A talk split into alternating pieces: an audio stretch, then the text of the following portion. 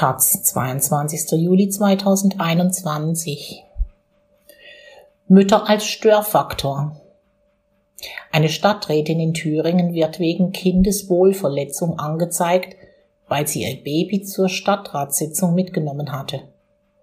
Ein weiterer Fall, der die Unvereinbarkeit von Arbeit und Elternschaft verdeutlicht. Von Carolina Schwarz. Heute haben es Frauen in der Politik nicht mehr schwerer. Erst eine Woche ist es her, dass Bundestagspräsident Wolfgang Schäuble diesen Satz gegenüber der Bild am Sonntag sagte. Ein Satz, über den man eigentlich nur hämisch lachen kann. Der Politikbetrieb ist in Deutschland noch immer eine Männerdomäne. Frauen sind in allen Bereichen unterpräsentiert. Egal, ob es um den Posten einer Ministerpräsidentin oder Bürgermeisterin geht. An diesem Fakt änderte auch eine 16 Jahre lange Kanzlerinnenschaft nichts. Die Gründe dafür sind vielfältig. Dazu zählen die Vorurteile und Anfeindungen, der Hass und die Hetze bis hin zu Vergewaltigungs- und Morddrohungen, den Politikerinnen ausgesetzt sind und gegen die sie in ihrem Berufsleben ankämpfen müssen. Dass Schäubles Aussage schlicht und ergreifend falsch ist, lässt sich also nicht nur durch Dutzende Erfahrungsberichte von Politikerinnen belegen, sondern auch an einem aktuellen Fall aus Thüringen, der ein Schlaglicht auf die Diskriminierung von Müttern im Politikbetrieb wirft. Dort sieht sich Ann-Sophie Bohm aktuell mit einer Anzeige wegen Kindeswohlgefährdung konfrontiert. Was sie getan hat? Die Co-Chefin der Thüringer Grünen und ihr Ehemann, beide Stadträtinnen in Weimar, hatten Mitte Juni ihr sechs Monate altes Baby zu einer Sitzung mitgenommen. Einer anonymen Person, die die Stadtratssitzung wohl über den Livestream mitverfolgt hatte, missfiel das offensichtlich und so erstattete sie Anzeige. Die Begründung? Es sei einem Baby nicht zuzumuten, so spät am Abend noch wach zu sein. Das Jugendamt wurde eingeschaltet. Bohm machte den Fall diese Woche bei Twitter öffentlich. Laut Anzeige soll das Baby bis 22 Uhr im Sitzungssaal gewesen sein. Bohm widersprach und sagte gegenüber dem MDR, ihr Mann habe die Sitzung mit dem Baby gegen 20.30 Uhr verlassen.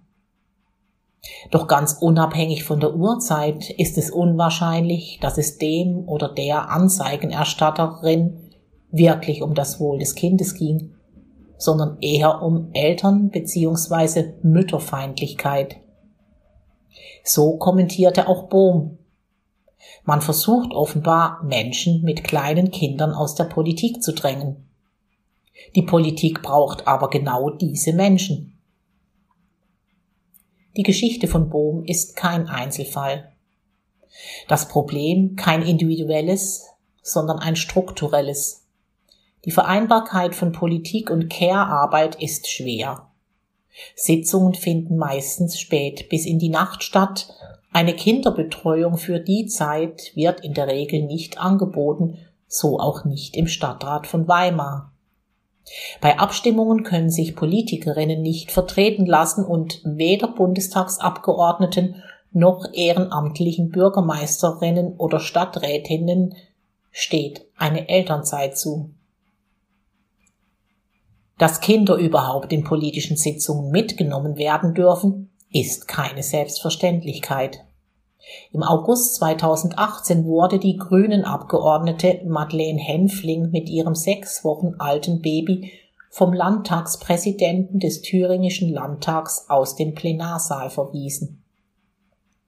Nach dem Rausschmiss entwickelte sich eine Debatte über die Vereinbarkeit von Kindern und Arbeiten in der Politik. Henfling und die Landtagsfraktion der Grünen hatten gegen den Rausschmiss geklagt und Recht bekommen.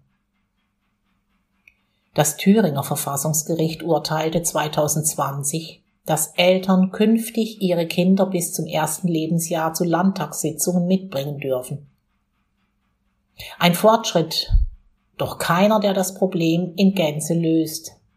In den vergangenen Jahren kam es weltweit immer wieder zu Skandalisierungen und Diskussionen, wenn Politikerinnen ihre Babys mit zu Sitzungen brachten oder sie stillten.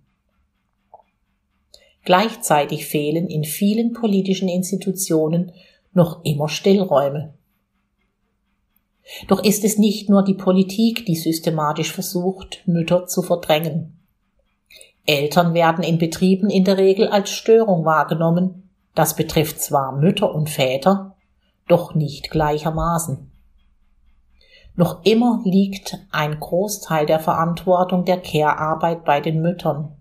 Die Corona-Krise hat diesen Zustand nur noch einmal verschlimmert. Die Diskriminierung am Arbeitsplatz von Eltern reicht von abgelehnten Bewerbungen wegen Schwangerschaft bis hin zu torpedierten Elternzeitanträgen, Jobkündigungen, Degradierungen nach der Elternzeit, schlechteren Karrierechancen bis hin zu unflexiblen Arbeitszeiten und wichtigen Meetings in Abendstunden. Doch Eltern sind in Deutschland gesetzlich am Arbeitsplatz nicht genügend geschützt. Im Allgemeinen Gleichbehandlungsgesetz AGG werden sie nicht mitgedacht.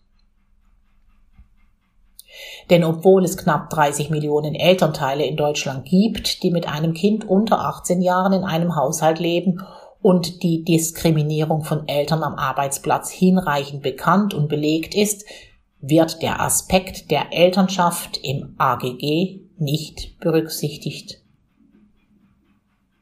Und das ist nur ein Aspekt, der sich verändern müsste. Es braucht eine Politik, die durch finanzielle Maßnahmen und Gesetze die Unvereinbarkeit von Lohn und Care-Arbeit auflöst. Wie mit umfangreichen Betreuungsangeboten, flexibleren Arbeitszeiten, dem Abbau von steuerlichen Nachteilen für Mütter und am besten gleich der Abschaffung der 40 Stunden Lohnarbeitswoche. Doch Gesetze allein werden nicht reichen. Auch das zeigt der Fall von Bohm.